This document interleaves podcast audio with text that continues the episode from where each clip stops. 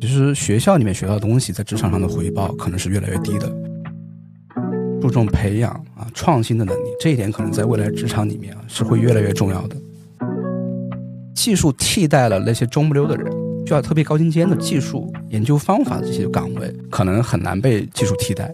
另外一个呢，人对于服务的需求没办法标准化的这方面的人才呢，可能是不能被替代。你如果认为在体制内能够相对而言比较躺平，同时也拿到和体制外相同的收入和职业发展前景的话，我觉得这一点想法可能不要太有。当效率不是唯一目标的时候，那么它的分配也不是完全按照效率来，效率之外的东西可能会起到就主导作用。什么东西很关键，就是看你跟掌握资源的人关系怎么样，这个和在体制外还是有点差别的。大家好，我是柚子，我是泰迪，我们是陪伴你的身边人。今天对我来说是非常非常特别的一期，因为我邀请来了我的硕导向老师。我在之前的节目中有提到过，他对我的影响是非常大的。无论是在学校的时候，他对我们学术上严要求，还是说对我们心理健康上面的关注，我觉得都是百分之九十五以上的导师做不到的。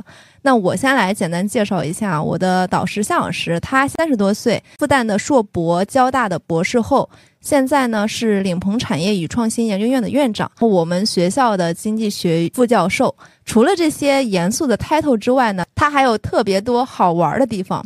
比如说，他小时候在新疆生活，后来高考考到了大上海，做的一手好菜，打太极拳打了十几年。他是我朋友圈里面常年健身、拥有腹肌、胸肌，甚至可能是我的所有的好友里面健身效果最为显著的这样一个男生，不是大家常规印象里面的刻板的经济学教授，是很接地气的良师益友。是的，之前就听柚子一直提起向老师，所以择日不如撞日，我们这一期就安排上，让向老师与我们聊聊关于就业、择业以及体制内和体制外的一些现象，希望能给职场小白听友们一些启发，工作很多年的人也能产生一些共鸣。那就有请向老师先和大家简单打个招呼。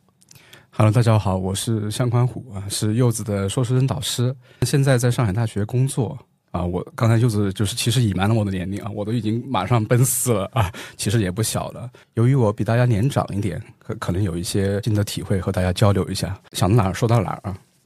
哎，想先问一下向老师一个偏私人一点的问题啊，在十几年前你毕业的时候，金融行业其实还是很热门的行业嘛？向老师，你选择了在学校技术钻研学术，那你的其他同学他们是做了些什么样的选择？而现在他们又去向如何了呢？你当时又为什么会选择做学术呢？职业选择本身可能是对未来的所有生活规划的一个体现吧。我当时的同学呢，可能更多的还是去了金融行业，因为刚才也讲到，就是说那个时候金融行业确实很火。硕士是总共是一百多个同学啊，可能有八九十以上的人吧去了这个金融行业。真正现在看来，在学术圈留下来的可能就是十分之一不到。我们那个时候还有很多的同学是从那个农村出来的。大家还是迫切希望在大城市，然后能够改变自己的生活的，所以也非常的理解大家去走金融这条路，因为它确实是收入比较高。但是对我自己而言的话，虽然我也是农村出来的啊，但是我总觉得挣钱这件事情对我来说并不是最重要的。我呢是对这个经济的发展，说尤其是我来自于落后地区啊，为什么会比别的地方弱啊？我会有这样的好奇心啊，一直在追问这样的问题啊，所以这是最原初的动力。然后还有一个非常重要的因素，就是我被我导师带到坑里面去，啊，他呢非常专注于学术，应该说他的呃学术观点呢一开始和大多数人的观点不太一样，但是他坚持说了几十年，这种坚持哈还是挺让人感动的啊，所以我走了这条路，现在还在这坑里面。这个也很好玩，因为向老师他也是那种对学术很有要求的人。我一开始进学校的时候，我跟他说我要读博，然后他后来劝了我半天，他说你别读了。所以向老师还是对苗子也有要求，对自己的追求也有要求的那种人，就还挺有意思。不过我也想问一下，就当时向老师你那些同学他入职场那个薪资大概都怎么样？嗯，十几年前的话，硕士毕业的时候应该是在一一年左右。那个时候去金融机构的话，像券商啊，呃，复旦的硕士的话，大概在十五六万啊，其实还是非常可观的啊。有的好一点的同学能到十八九万。那时候，呃，硕士毕业平均薪资是多少？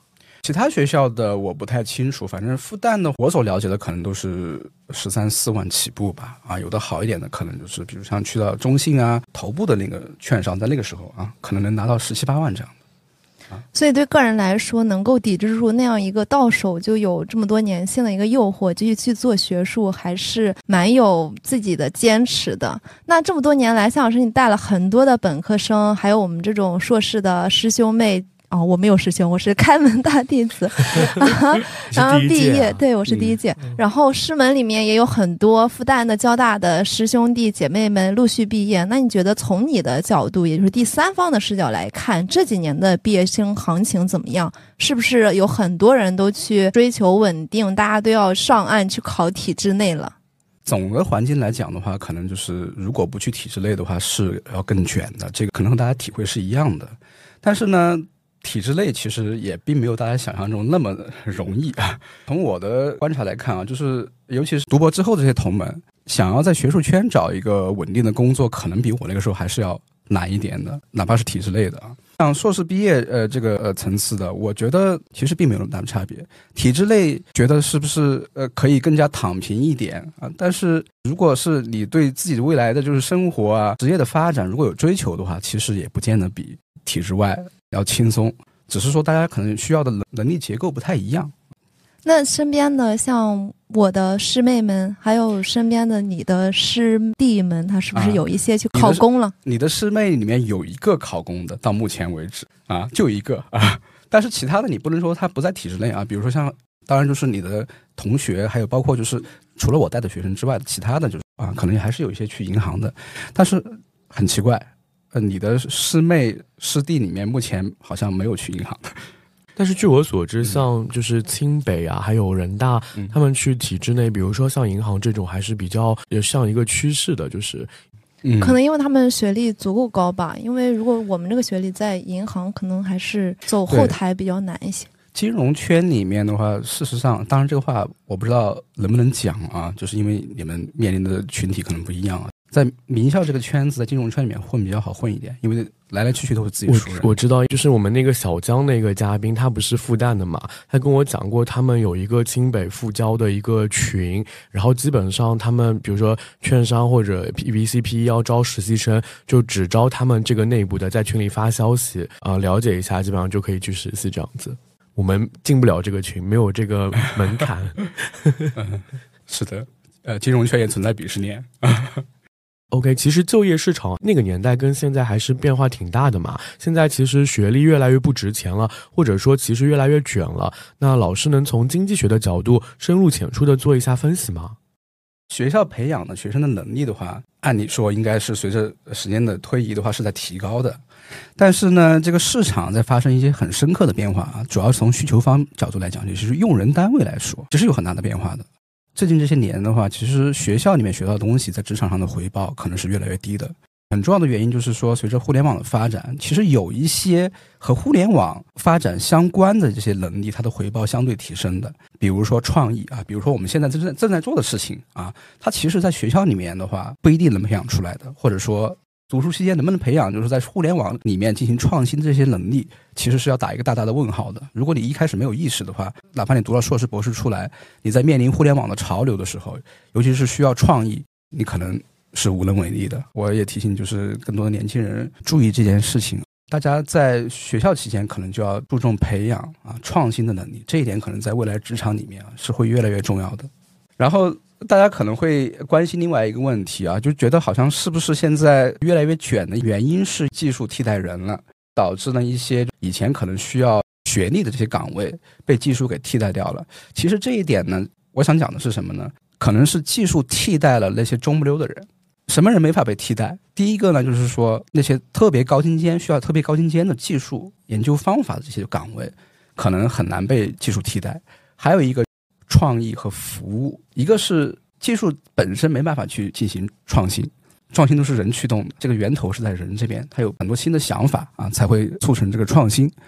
另外一个呢，人对于服务的需求是没办法标准化的，这方面的人才呢，可能是不能被替代。创新和技术的话，是要求就是可能你需要就是学历和技能水平比较高啊，这个可能是在学校能够培养出来的。而对服务这种意识的话，可能更取决于学校教育之外的这个能力啊。学校可能更多的是培养的应试教育人才，他就一板一眼的这个题怎么答，有几个解题方法。但是对于创意来讲，他可能需要跳脱出这个东西来讲。然后刚刚提到的关于结构的这个问题，可能像一个金字塔或者三角形一样，最下边那个也很难去替代，因为它没有什么特别大的创意点或者创新点。然后最上面的你又替代不了。AI 的出现或者工业化的进程，逐步把我们中间这一波人搞得越来越卷，大家越来越焦虑，是吧？对，所以大家要找别的出路，比如像你们在现在在做这个事情，就是这样的 啊，要依托互联网去找这种自己其他方面的能力能够充分发挥的领域啊。那说到这里，感觉随着经济的发展，其实就业它对我们人才的要求也不一样了。那我想问一下向老师，你平时在做项目的时候，可能会接触到很多政府机构，那大家对体制内的工作也特别感兴趣。你觉得对于体制内来说，它不同岗位的不同工作性质有哪些不一样？对于我们现在可能有一些在校生啊，他在校期间，个人哪些素质可以去加强一些呢？因为我自己是高校老师嘛，然后我接触过一些公务员，当然公务员可能是不同的部门的，比如说有在这个银保监会的，呃，政府机构的，当然各个部门都有了。比如说，如果他们教育部门的，接触过他们这个发改委、经委。首先从教师和公务员这上面是区别很大的啊。老师呢，可能更多的需要这个专业的知识和创新的能力。虽然号称是老师，但是事实上更加严格的定义叫科研工作者，啊，做科研才是第一位的，因为你的教学也依赖科研啊，这个需要专业知识和创新能力。还有就是高校里面的行政岗，他处理事务的能力要求比较高，需要一定的沟通能力。当然，就是有一些专业的岗位啊，比如说像我有同学在那个银保监会。那他们的话，可能就是说要照章办事的能力，再加上结合一些就是这个金融方面的知识，不光是对这个体制内的啊，对体制外这些应该说高压的工作环境下面摸爬滚打这些人来说的话，像那样的工作也是具有挑战性的。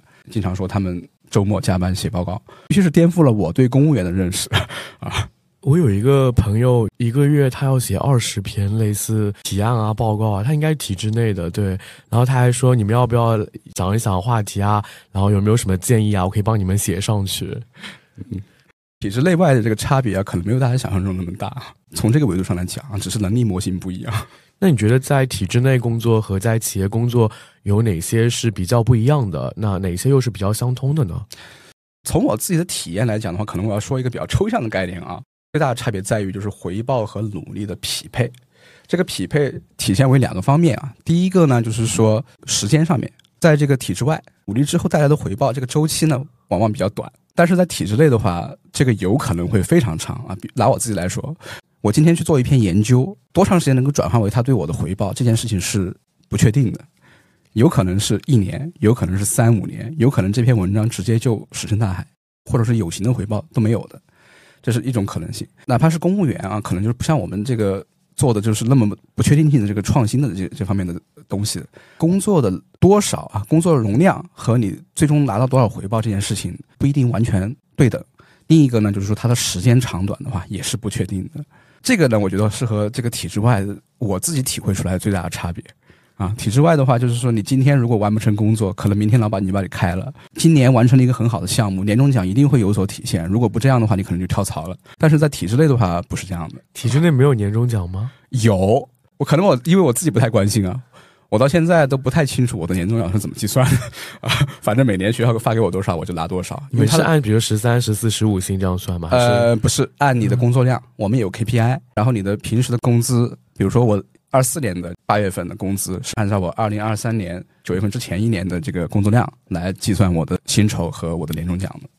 刚刚提到这个关于正反馈和负反馈来的比较慢的，我觉得确实是体制内的决策链非常长。嗯，像我有个同学之前不是说人行会并入到公务员的体系里面，好像是从政策出来，然后一直到现在都没有去考试，都快一年了。所以我觉得很多时候是体制内的这个。稳定性跟它的决策周期长是能对应得上的，而在体制外，我们这些公司可能今天倒闭了一家，明天裁员了一家，所以不稳定性就特别大嘛，对吧？嗯，那有哪些是相通的地方呢？我觉得相通的地方在于，如果想要上升的话，都挺不容易的，不管是体制内还是体制外，你如果认为在体制内能够相对而言比较躺平，同时也拿到和体制外相同的收入和职业发展前景的话，我觉得这一点想法可能不要太油。体制内呢，就是时间比较自由，但是很容易一混时间就过去了啊，你不知不觉间时间就过去了。啊，长远目标是很重要的啊，哪怕在体制内，你可能想要上升的话，还是得很努力啊。这一点我觉得和体制外没什么区别。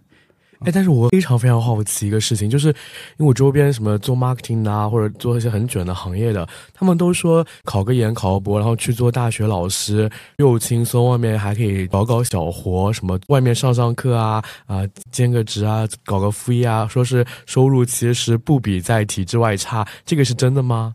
我现在稍回答一下。首先，你讲的考个研、考个博，他出来不一定当得了什么学校的大学老师。如果能进做作为大学老师的话，我这个这一点呢，可以深入聊一下。其实最近几年，我们师门里面是柚子的师叔辈啊，就是我的同门。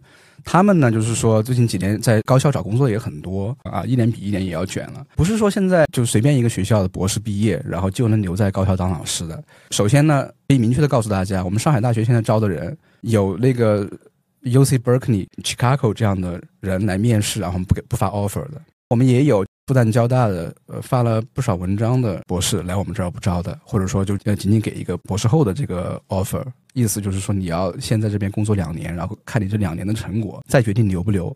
所以其实不容易的。就是安泰这边毕业的啊，如果想要来上大的话，并不是所有人都能够满足我们的条件的啊，可能还是极少数的人能满足这样的条件。所以就是上海这样的二幺幺的学校，那九八五就不用说了，很多九八五明确说了，就是我们就不招这个本土归的，我们就只招海归。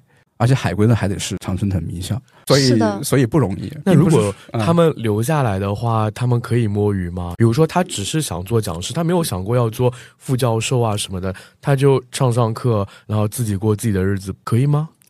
现在看来的话，在上海的几乎所有高校里面，你不可能做一辈子讲师的啊，因为大家都要会面临这个飞升即走的压力。什么叫飞升即走啊？比如说我来了上海大学，我要到六年的这个两个聘期的时候，如果你没有达到副教授的标准，更加直接一点，你没有评上副教授，那不好意思，请你离开啊。我所以老师是合同制吗？他不是一个什么编制，考完了之后就完事儿啊？不是，不是，现在都不是，现在几乎的。我反正知道的学校啊，几乎都是飞升即走。别的地方的一些不那么热门的学校。啊，可能会还有 这个。我刚好说我的学校，然后被他归为了不不热门，然后我就不敢说了。因为我有一个二外的日语老师，他其实非常有能力，只是把他的那些业务专心在了做那种基础的教材的编写上面。但是你要晋升，他看的是你的科研成果，写论文啊这些。其实他他的那个方向跟他的晋升的这个路的标准有点不太统一。但是他资历又够，每年都没有升上去，然后也到了。快退休的年纪，对。啊，你说到这个我明白了，是因为他就是进学校比较早，嗯，早年进来的没这个要求，呃，应该说是最近十年进高校的是有这个要求的，呃，我同事啊，他是一四年的年底进了上海大学，然后就开始有飞升即走的要求了，我来的时候肯定就有了。讲是躺平到退休的不可能的啊！现在没有这样的渠道了。当然，就是还有一些学校可能是这样的。你刚刚讲的你的母校，可能你要去了解一下最新的进人的政策啊。可能那个那个是就是之前的，不适用于现在的年轻人。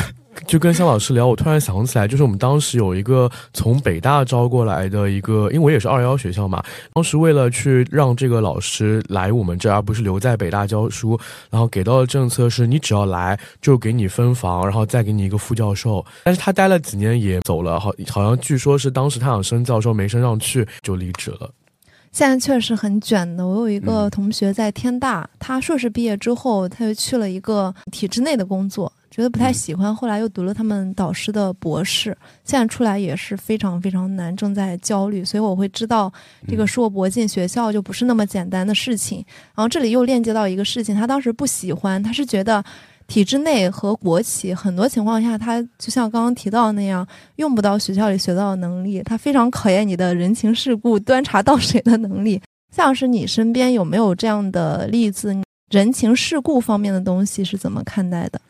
其实可能和体制外的话也没有那么大的差别，关键是还是看个人。确实会看到一些人情世故的这个部分啊，可能会有一些同事去做这些完全没有回报的事情，事实上是完全没有回报，但是可能一开始他做的时候并不知道，然后这个事情呢，其实并不被记录在你自己的工作量里面。他可能会有一个期望的回报是什么呢？比如说你在关键的时候，啊，这些领导可能会帮你一把，但事实上这件事情是很不确定的。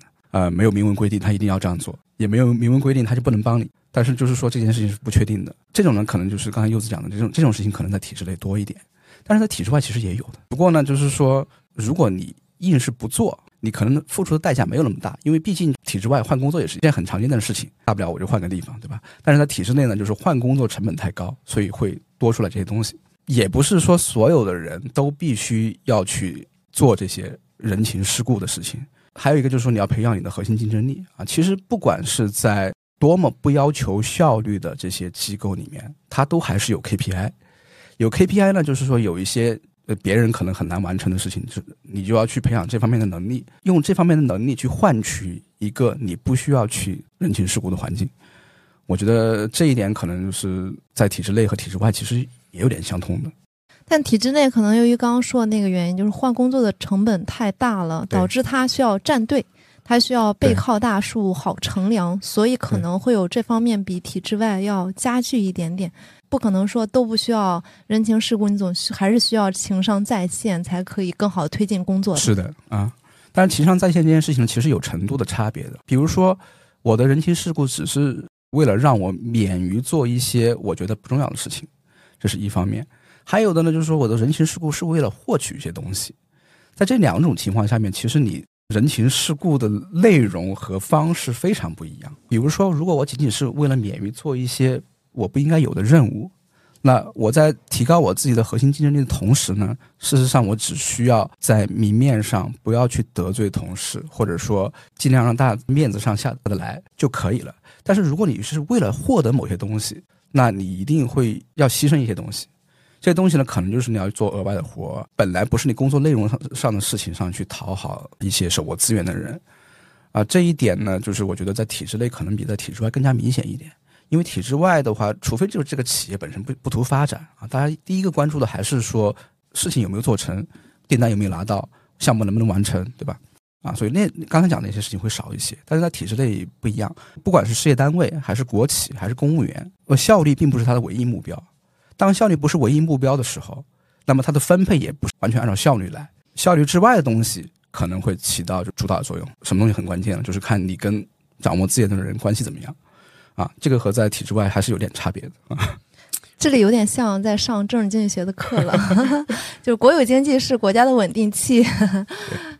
所以它会有一些额外的目标啊，比如说在经济不好的时候，帮助整个国家稳定就业；在有一些战略性行业，比如说私人资本可能觉得投入的风险太大的，比如说像芯片上的行业，可能需要国家去投。这种时候的话，效率并不是唯一的指标。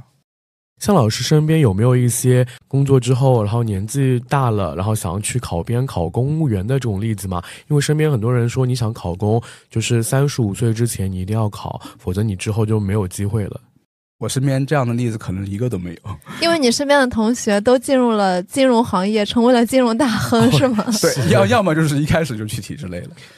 银什么银监会、证监会对吧？好，后面可以邀请一下大佬给我们来做分享，是吧？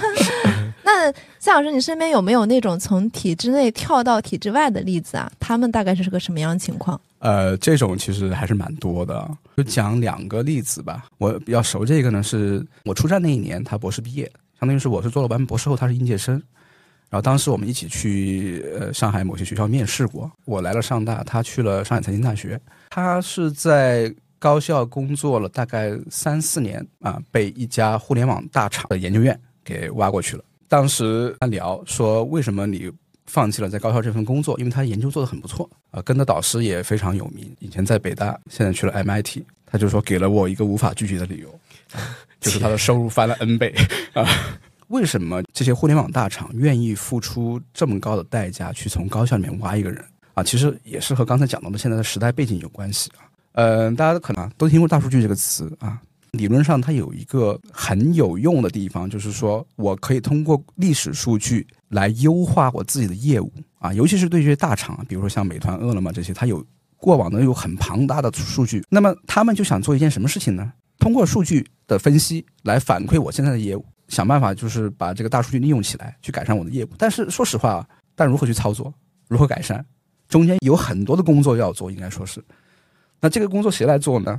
其实还是得靠研究者来做，他们会愿意付很高的代价从学校里面挖人去。也涉及到就是另外一个例子，他以前在国务院下属的一家研究机构，啊，其实也是体制类的，在那边工作，他现在大概五十岁左右，被另外一家大厂挖过去做他们的研究院的院长。以此类推一下啊，我虽然不知道他收入多少，上财挖过去那个朋友，他的收入翻了 N 倍，但是也是一开头的。刚才讲那个，他是被挖过去做研究院的院长，那他的年薪可能就是会更高。这可能是个典型。如果有人来挖向老师，向老师愿意从体制内跳到体制外吗？呃，这个就不太方便回答了。我听你说。OK，那么接下来我们来聊一聊较实用的一些，比如说关于读研读博的建议。那比如说，想问一下哪些人是比较适合去做学术的？如果选择毕业即就业，在学校要提前规划哪些，或者着重去培养哪些方面的能力呢？如果是毕业即就业，先回答这个问题吧。你一开始想的就是我毕业之后就要找工作，那么除了就是说你要把专业的知识学好之外，你可能还要注重一个非常重要的点，早一点做你的未来的职业规划，为你的职业规划去准备所需要的特别的能力啊，这一点还是非常重要的。所以就是早做规划。然后对于读研还是读博，把这个问题呢分成两个问题去回答。首先呢，读研和读博是不是必要？呃，我觉得读研是非常有必要的。大家在本科可能就是没有那么多闲暇的时间去培养自己的研究能力，在硕士阶段的话，其实课不多，培养研究能力的时间是非常充足的。但是呢，这个就一定要有意识啊，三年一晃就过去了。我为什么要讲读研是必要的呢？是因为这个研究能力啊，啊，可能大家觉得好像我不读博，我要什么研究能力？但事实上，大家想想看啊，在面临一个就是说创新很重要的一个大环境里面。研究能力其实某种程度上它等于创新能力。读研的时候培养的研究能力是什么？找问题、解决问题，然后表达，这三个方面在你们现在做这个行业里面其实也非常重要。比如说找谁来做访谈，什么样的选题啊，这个其实就找问题能力嘛，对不对？可能还是基于我对以往的这听众的观察，然后反过来我去想，可能他们都会对什么东西有兴趣，然后再来找对应的人和提对应的问题。啊，这个是我第一次认识你就把我们平时做的事情都还原了呀。这种问题其实，在学校里面可以训练的，但是呢，前提就是说你要用好导师啊，让他帮你打工啊。你一旦有什么想想法，你就可以找他去交流。我自己的感觉啊，其实很多同学在读研的期间，其实是浪费了这样的机会的。你要一开始要有这个意识，你这两年半或者三年的时间，可能才没有白费。啊，读博这件事情，任何学生跟我说他想读博，不管是我自己带的学生还是别的学生。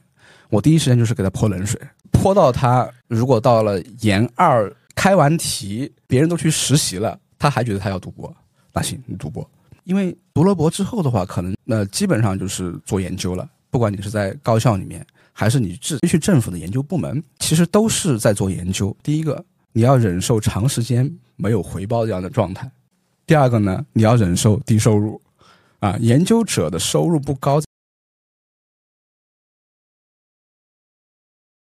可能是一个大家都有所耳闻的事情了。今天呢，我告诉大家，这件事情是真的啊，没有夸张。我前两天跟一个在交大读了本硕博的，但他读的不是一个专业，然后博士出来就可能一八年、一九年，他跟我说他在安亭这种地方租了一个阁楼，他还不是一个房间，在一八一九年的这个房价，他说租的房费一个月只要九百块钱。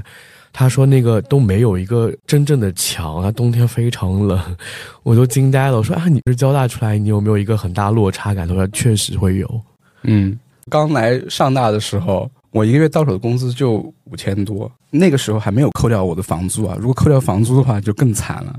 呃，这一点呢，就是可能就是，尤其是大家在做青年学者这几年，可能要特别要忍受的。就随着你年龄增长，会有一些机会，但是这个机会其实和市场一样的。”你要在这个行业里面做到有一定的核心竞争力，其实我今天讲这个词讲了好几次了，你才可能会有别的机会。比如说刚才，呃，你们提到别的就是人说啊，在高校里面可能有别的挣钱的机会，但是这个挣钱的机会不是说谁都有。呃，你要在自己的专业领域内有一定的影响力。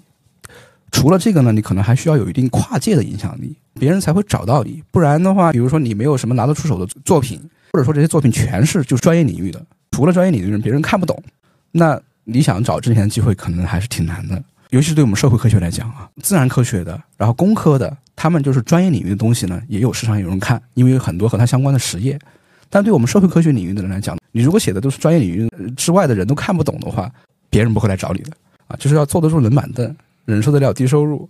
然后还有就是，如果你写一篇文章花了很多时间，或者你连续写了十篇文章，有七八篇都石沉大海，这种挫败感你要受得了，在这学术圈里面是一个常态。听完之后，是不是可以劝退很多人读博啊？如果真的是有这个效果的话，那我觉得我是功德无量。因为我当时写一篇论文，我都快难死了。我导师真的是手把手教，手把手的带，所以我特别能理解那么一些些。就是你发论文真的很难，如果你长时间没有得到这种正向反馈的话，是很难做得下去的。然后包括我性格上，可能我导师一开始也看出来，你就不是那种做长时间的人，所以就一直劝退。当然，这也是和很多导师都不一样，有一些导师他想让你帮他多干一段时间的活，尤其是一些工科的。我了解到的，因为我自己是理科生，我有很多同学都在读博的过程中，他们读博一开始都是被导师劝的，就可以帮他们多做横向的项目。所以像老师这样就是劝人不要读博的是比较少数的。嗯，其实也不是少数了。我有一个也算是朋友吧，但是他做的比我好多了，是人大的。他现在在自己朋友圈里面就发这种长文，读博劝退啊，他还是一个系列啊，还有一二啊，圈子里面很多人都是还是第一反应是劝退啊，尤其是我们经济学领域啊，要读博的人嘛，第一时间是劝退的。那说到这里，既然我们都毕业了哈，当时也是正好赶上新冠，其实和老师没有特别多的交流的机会。我现在想迟问一个问题，为我自己问，也为马上要步入职场的小白们问，就是向老师，你觉得有哪些是我们从学生切换到职场这个角色，我们必须要知道的，可能三到五条吧，几件事情？嗯，三点吧。啊，第一个呢，就是职业规划这件事情呢，还是得有。在学校期间就想清楚未来要干什么，这是第一个。第二个呢，就是不管大家未来进入到什么样的岗位，你要有一个心理准备，就是你未来的工作它一定是有挑战性的，并不是说你今天读了清华北大拿了他的研究生、本科生的学位，进入职场之后就会一帆风顺，你做所有的工作都会得心应手。其实不是的，刚进入职场的时候会面临很多新的挑战。做好心理准备，再走这一步的话，可能比没有做好准备碰到问题的时候的话，可能你从容一点。三个呢，可能不管是在什么岗位啊，包括像我刚刚讲的我自己的行业，高校老师做公务员，还是说我进了一个市场机构，保持好奇这件事情呢，都是重要的。因为如果说你觉得所有的事情都按部就班，所有的工作都有一个确定的流程和确定的结果。我觉得就是太没意思了啊！保持好奇，让你在职场里面也会有时不时有新鲜感的一个很重要的一个心态吧。其实我刚刚讲的几个呢，其实都不是具体的技能的问题，而是说大家可能要有一个比较积极的心态去面临未来的不确定性。说要有职业规划，就是迎接会面临挑战的这样一个准备。然后还有保持好奇这三点，对，那这些是关于职场小白必须要知道的三条。那有我们听友其实有很多是工作了很多年，更多的是三十五岁以下毕业了的这些，呃有没有一些适合他们的一些三到五条比较可以借鉴参考的一些点呢？啊，我还是说三点吧。首先第一点呢，就是要培养核心竞争力啊，因为前面柚子和 Teddy 都提到了，就是叫。人情世故这一点，可能大家有很多 I 人啊，我也我也学一个流行词汇。是的，我们听有非常多的 I 人，有很多 I 人呢，就觉得在职场里面的就是这个人情世故会非常累。你要有自己的核心竞争力，这样你就可以减少这些社交。当你的效率的这个能力足够突出的时候，你其实不太需要去做那些无效的社交的。啊，所以培养核心竞争力是我给大家的第一条建议啊，包括就是说，当你有了核心竞争力之后，哪怕你不说话，别人也知道你在那儿，你就是那个专业的人。对我自己在做一个研究院的院长，就我招的有一个员工，他就是和任何人说话就脸红，因为我是远程指挥嘛，有的时候我们就腾讯会议上面啊，直接或者说直接企业微信这个开个会聊一聊，我不知道这个人当面的交流情况怎么样，所以我一直对他的评价是很高的。为什么他？在做数据处理方面非常厉害。我的要求需求提的非常模糊的时候，他也能够精确的理解我的，做出来我想要的结果。有一次呢，就是我跟大老板说，我说是不是研究院的副手就让他来当？他说向老师，你有没有听过他讲话？我说没有，我都是线上的。他说你来看一次你就知道了。他说说话声音小的像蚊子，然后和任何人一说话脸就红了，可能说是 I 人中的 I 人。但是事实上，他的这个工作的这个成果啊，包括我，包括大老板都非常认可。这个时候他其实没必要进行那些社交的，我们反而会去照顾他的情绪，知道他是这样的性格，所以有的话说的时候呢，就是说不会说的那么重。这个我觉得还是蛮重要的，这这个第一条核心竞争力。第二条就是专注。那大家可能会觉得，就是进入职场之后时间不太够用。一个呢，就是公司的工作就会让你消耗掉你很多时间；另外一个呢，就是每天大家回到家很疲劳的时候呢，总想找点娱乐，或者除了就是工作之外的话，你可能对自己其他很多方面也都有一些要求，然后这些东西都会占占用你的时间，会觉得就是好像我没有重点了，整天是疲于奔命的。这时候专注就很重要，你要想清楚你未来的这个不管是发展呀还是生活也好。对你最重要的事情是什么？然后你就把你的时间，除了那些娱乐的时间啊，花在你觉得最重要的事情上面，然后把那些不重要的事情扔掉，就是丢包袱的过程。这个有点像那个二八原则，就是你把百分之八十的时间放在百分之二十最重要的地方，还是要有这样的时间分配的。其实也不一定是时间，主要是精力。对啊啊。比如上周就跟我一个学生就说，他比如说他这周一面试，比如今天面，然后他我上周五就会和他说，你周末就不要出去了，你就进入那个面试的状态。我就说你好好这样提前该准备的准备好，然后周一你就根据之前这个状态的延续，你去面试，就是你专注在这件事情上了，那你的这个表现肯定是稍微比你随时突然你要进这个状态来说要好的。嗯嗯，啊，第三点呢，我想说的是什么呢？可能。听上去和这个主题可能不相关，大家可能要找一点有点不务正业的爱好。当然，不务正业是打引号的。我自己呢是有这样的爱好的。我想跟大家说的是，工作永远不是你生活的全部，甚至它不是最重要的。有点这样的爱好可以干嘛呢？其实工作压力越来越大，这是一个方面。另一个呢，努力和回报之间的这个正向关系的话，其实比我们那个时代，可能在比七零后都要。越来越淡了。如果说你没有一点不务正业的爱好来让你感觉生活是美好的，你就会陷入一个努力没回报这样的一个负面情绪中。这些不务正业的爱好的话，是我们享受当下生活的一个很重要的渠道。如果说你能够在比如说三十五岁之前找到这样的事情，你觉得这个东西我可以玩一辈子。那恭喜你，你太幸运。比如像我刚刚提到的，你那个打太极拳算吗？健身算吗？算啊，我其实这两个东西可以算是一个爱好。你是在小区里打吗？还是在哪儿打？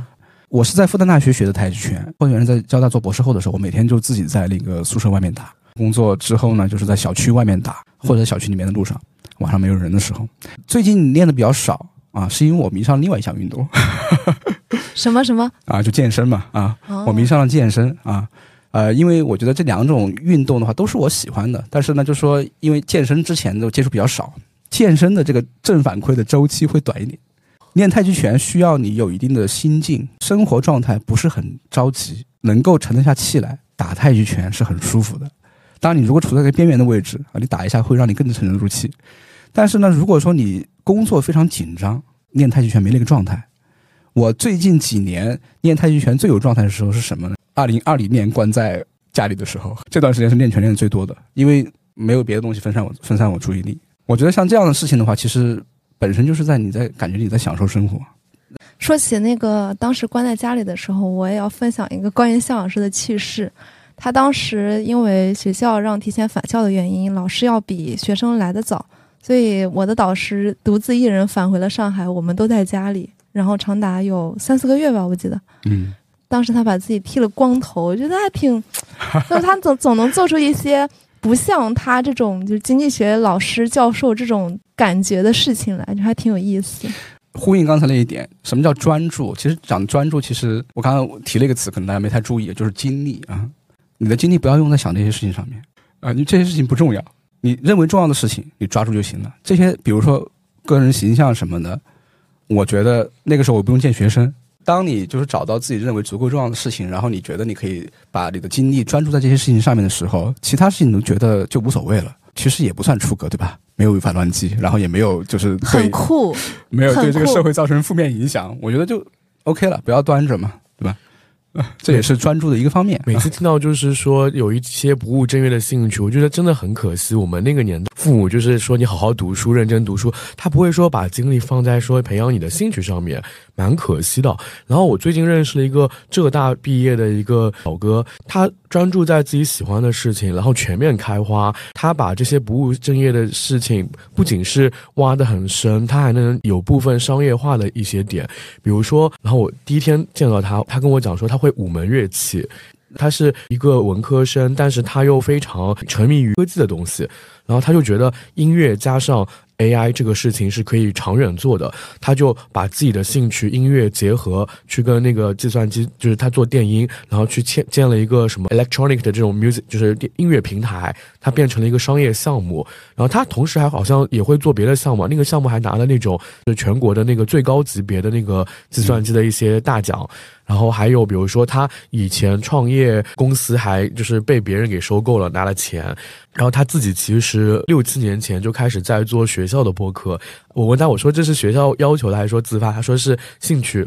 他在网易云做播客，然后我还听了一期聊那个，他有个同学去了那个寺庙待了七天，然后回来谈谈自己的感受。然后他现在还在做一些 Web 三的一些创业。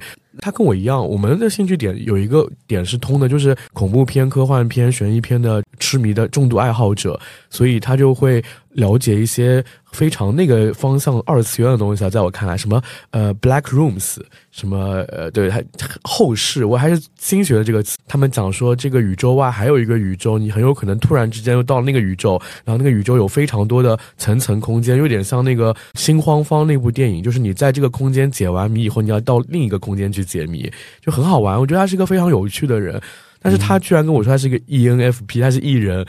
啊，当然可能因为他兴趣爱好很多，I 人不一定。我是觉得就是他 ENFP 不很正常吗？EN 还是 IN？他是 E，他是 E 人，但是我会觉得他有很多喜欢的东西，其实还蛮 I 人会感兴趣的点。对，呃，Anyway，就是我想说的是，他把专注这件事情和所谓的不务正业的兴趣发挥到了一个极致。我们俩是同龄人，他共享了同样的时间，居然他能做那么多事情。我觉得当时我在做什么，我就会反思，你知道吗？嗯，其实互联网的时代，我觉得因为人和人之间接触的这个可能性大大提升了啊，所以就是任何就是把某一个方面的特点发挥到非常高的程度的人，他总是会有机会的。因为在互联网这么普及之前的话，你这样的特点不会被别人看到，不会被别人欣赏，然后你就也就没有就是说能够获得回报的机会。但是现在不一样，你任何一个点，你只要做的足够深，在这个互联网里面。你能够吸引到一部分人，他对你未来的发展也是一个机会。这就是学校教育给不了的东西，也不一定说从小。刚才泰泰迪讲到一个，我觉得不一定是从小，可能大家在哪怕就是说你突然今天觉醒了，啊，我上大学了，我时间闲了，我父母管不着我了，然后你发展出来一个兴趣啊，比如说我自己练太极拳，我是上研究生之后才开始。这个时候，你觉得这件事情我可以做一辈子，不晚的。那个男生给的说法是，他在高中之前就有意识到应试教育不是唯一的，因为他觉得，呃，部分还是对那个创意的部分会有一些伤害。他说，同时也说，他说应试教育是一个基准，就是他让你能够去做一些就是社会上面可以去做的事情，但你同时也要心里清楚，那不是唯一的，你还有一些别样的一些点，你要去做补充。就是你是站在这个基础上去建搭建你的一个建筑一个模型这样子。我还挺羡慕他的，因为他可能就像我们平时说的那个叫什么六边形战士，或者你可以把它想象为有很多个触角，他可以接触各种各样的渠道去链接这个链接那个。我们之前和 Summer 也聊过教育的问题嘛，其实，在很多的县域教育，在资源可以说分配不够均匀，或者说比较匮乏的一些地区，它是没有那么多的渠道可以去接触到这些。当然。跟父母的教育方式和父母的意识也有很大的关系，所以我们可能很多我周围的人都是不具备这样的意识，自己也没有这样的意识，因为你就是在这样的环境里面去长大的嘛。总归是一些少数的人，但是又由于时代的变化，这样的人才能够脱颖而出。包括我们之前学木桶理论，说你不能偏科，你不能有一个特别短的短板会怎么怎么样。但是你现在会发现，一枝独秀，只要这一枝足够长，它就足够你立。足，所以这个还挺有意思的。对，所以在大家读书的时候，可能你偏科就是你的短板。我是很偏文科的，我以前物理、化学都是很差的，而且我数学也是时好时坏那种，就是我印象特别深。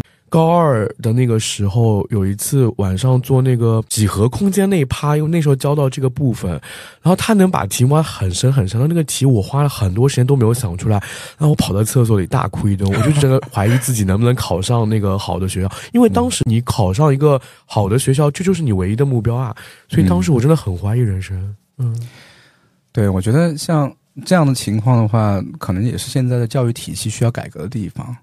它可能是需要一个社会大环境去慢慢的调整，然后经济学里面有很多去研究教育制度的，但是呢，也没有人给出一个明确的答案。比如像中国这样的大国，如何既去发挥个人的个性，然后又保证教育公平这件事情呢？目前来看是无解的，啊，只有等后续的，就是这个经济学家、教育学家，还有就是这种制度设计的这个。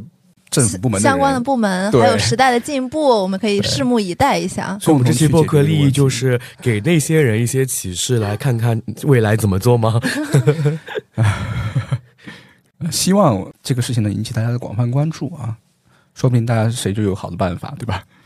我们再从宏大叙事上拉回到个体身上，就关于刚刚向老师说我谎报他们年龄，我没有哈，你还没有过生日，你今年就是三十七岁，所以快了，快了，快了。可能刚刚也有提到过，三十五岁左右，对于一些公务员的岗位，他可能卡这个年龄。那一些在企业内部的人，他也可能卡这个职位，会进行裁员呀，或者什么的，所以会有一个这样的三十五加的危机。那向老师，你对这个东西有没有什么体感？或者对于这一部分还在焦虑、在挣扎的人，对他们有没有什么要说的？嗯，体感我是有非常明显的体感，因为我是前不久才。拿到学校的明确消息，是我的那个飞升即走的这个坎过了啊，我副高评下来了。在这之前的话，我其实虽然就是说身边的人一直告诉我不用担心，你的成果是够的，但是我还是一直会担心这个事情，因为你也知道，体制内换工作这件事情是一个非常大的事情，而且说实话，我不太想离开上海。所以是升了是吗？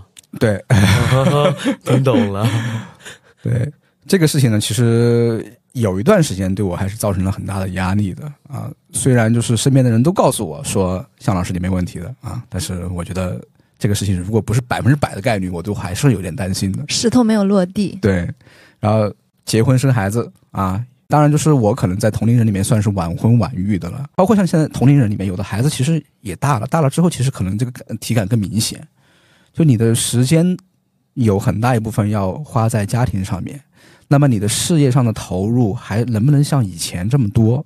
还有就是说你的个人行为能不能像自己一个人的时候那么随意？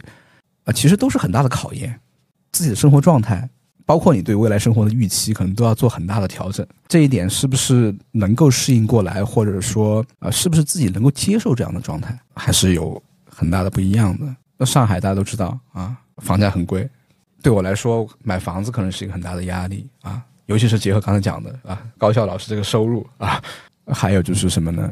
同辈的压力啊，比如说我今年三十七岁，我的同学，我的前后届，甚至有的快的认识的朋友里面，有人三十岁上教授的正教授，虽然就是在社会科学里面就这样的很少，但是也有。然后现在已经就是很厉害的 title，正常的话要四十五岁左右的人才能拿 title，他们现在也有了。就同龄人的这个压力啊，很多人跑在你前面很远啊。啊，刚刚讲到讲到这一点了，啊，这种呢，其实，在三十五岁左右的时候的话，其实体会会非常深刻。呃，柚子刚才讲到，三十五岁之后可能有很多地方有变化。首先，公务员这是卡年龄的地方，在职场里面，可能你的雇主会觉得三十五岁之后，你能力的上升速度会变慢，他会愿意用年轻人去替代你。在体制内也是这样，很多人认为就是说，生产力最高的这几年，就是你毕业之后到四十岁之前。再往后的话，可能只有少部分的人才才能够维持一个高的产出。刚刚讲的家庭的影响嘛，你的时间投入没有那么高了。呃，我觉得就是这些对我的压力还是很明显的。所以也是有焦虑的，是吗？虽然这些有，但是我觉得好像也没有那么焦虑啊。柚子，你应该看得出来，有到底是焦虑还是不焦虑？因为你刚刚说朋友们说你还是会担心这些事情会给你造成一定的压力，但是能不能到焦虑这个程度？嗯。我觉得像到了我们这个年龄，有一个最重要的事情，可能大家要逐渐去建立这样的心态啊，在你三十五之之前，把这个心态给建好。嗯，你对自己人生的这个巅峰是什么样子的，要有一个设想。那比如说我自己，我从来没有设想过我的人生巅峰和我导师的人生巅峰是一样的，对吧？陆老师的巅峰确实有点高。呃，可以说，全中国可能个位数的人，对啊，能够在这个领域里面，能够跟习大大当面做汇报的，想想。所以我从来没有想过我自己的人生巅峰和他的人生巅峰是一样的。那么我有没有想过我自己的人生巅峰和我的同龄人里面现在混的最好的去做比较呢？我觉得这种可能性到现在为止还是有，但是呢，要付出多少代价，你要去判断的。这个代价和你他现在达到这个状态之间，你可能要去做权衡。在这个权衡的过程中呢，可能你要给自己设一条上限，根据这个上限再去决定你自己的努力程度。不管是老师还是朋友啊，尤其是老师，会给你讲，你如果想考九十分的话，可能你能考及格；你想考及格的话，你可能就考不及格。虽然经常讲这句话，我觉得这个事情呢是有一个条件，看时代，时代在上升的时候，它是对的；当这个时代的增长变得慢了之后，它可能有一个不好的结果，就是会增加大家的焦虑的心态。这件事情，焦虑心态本身反过来可能会影响你在很多方面的表现和你积累的速度。我听听过一个朋友啊，也是一本畅销书的作者啊，我不知道大家读没读过那个《置身事内》这本书，讲他在美国读博的经历的时候，他讲了这么一句话，我觉得当时是非常有共鸣的。他在读博的百分之八十的时间在和抑郁心态做对抗。那么抑郁心态怎么来的？有时候呢，就是你周边的环境。朋友、领导、家人对你的期望，和你自己愿意付出的努力，和你对这个努力的结果的确定性之间的一个 battle。我觉得三十五岁之前的话，大家最好是这个 battle 要有一个结果。想明白是吧？对。有一句话说，人生除了生理上的痛苦，其他全是由于你世界观带来的。所以很多还是我们自己给自己上的枷锁，才会有这些。对，大家对自己的未来的可能性要有个定位。当然，我觉得就是疫情这几年的话，可能促使大家去多多想这个问题啊。现在大家可能看到很多就是网上的一些年轻人的表达的态度，就是什么呢？可能躺平心态的人更多了。为什么能躺平？其实不是说因为他条件好了，而是因为他对未来的这个上限预期往下调了，他觉得可以躺平了。他既是时代的不幸。又是时代的幸运，如果不是这样的话，可能会转变成更大范围的这个普遍的社会焦虑的问题。能有这样调整，说明这个社会的自适应能力还是挺强的，所以它某种方面也算是个幸事吧。所以有的时候卷也好，躺也好，其实都是社会发展到这个时代，你自己去适应的一个过程，其实也都有它各自存在的道理，对吧？嗯。嗯，我听到这里，我非常感谢向老师的分享，也很开心能够在毕业之后有好几年了，有和导师这样交流的机会。尤其是有一些瞬间，我会觉得好像又是回到了我上课的过程中，但他又不像那种高高在上的要给你说教的。还有几个瞬间，我就觉得好像是我之前在书本上的话，这一刻具象化，直中我的眉心的那种感觉。就像刚刚聊到泰迪。朋友那那个例子，还有刚刚说的一些不务正业的爱好，如何去分配，如何去面对这样一个变化的时代和创新的能力，其实都是我们。经济学上有一个名词叫信息，就是信息的价值。无论你去面对数字经济啊，或者一些分析的一些能力啊，包括你去创新啊，其实都在利用信息去创造更多的价值。如何能链接到更多的信息，获取资源，然后创造更多的价值，可能是我们去思考的如何去增强自己核心竞争力的部分。那也非常感谢向老师能够真诚的为大家着想，掏心窝子的说一些能说的和不能说的话，啊，也希望内容上呢能对大家有所启发。其实刚聊到学历的问题，那会儿孔乙己的长衫话题特别火的时候，我就很想拉向老师聊一聊关于学历啊、内卷呀、书卷气啊之类的内容。最后，如果你觉得这期的内容不错的话，也欢迎在评论区里留言，可以说一说你想听什么方面的内容，我们下次再展开来聊。也更欢迎大家点赞、收藏或者转发给你的朋友们，还可以在 Show Note 里面找到我们的联系方式，加入我们的听友群，一起玩耍。那这期就到这里啦，我们下期再见，拜拜，拜拜，拜拜。亲爱的兰迪，我的弟弟，你很少赢过别人，但是这一次。你超越自己。虽然在你离开学校的时候，所有的人都认为你不会有出息，你却没有因此怨天尤人，自暴自弃。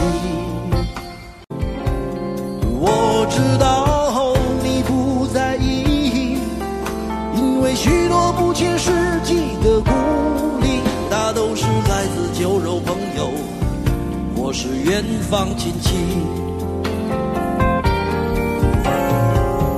人有时候需要一点点刺激，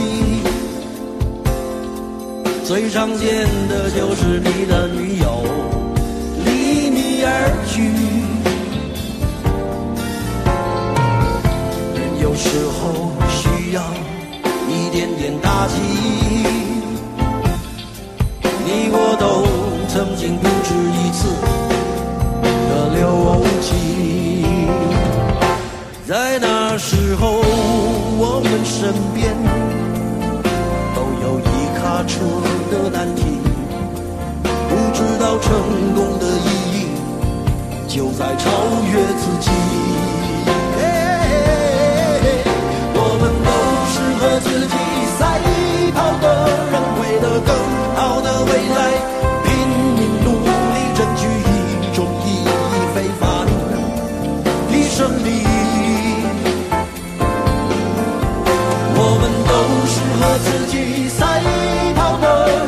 look up.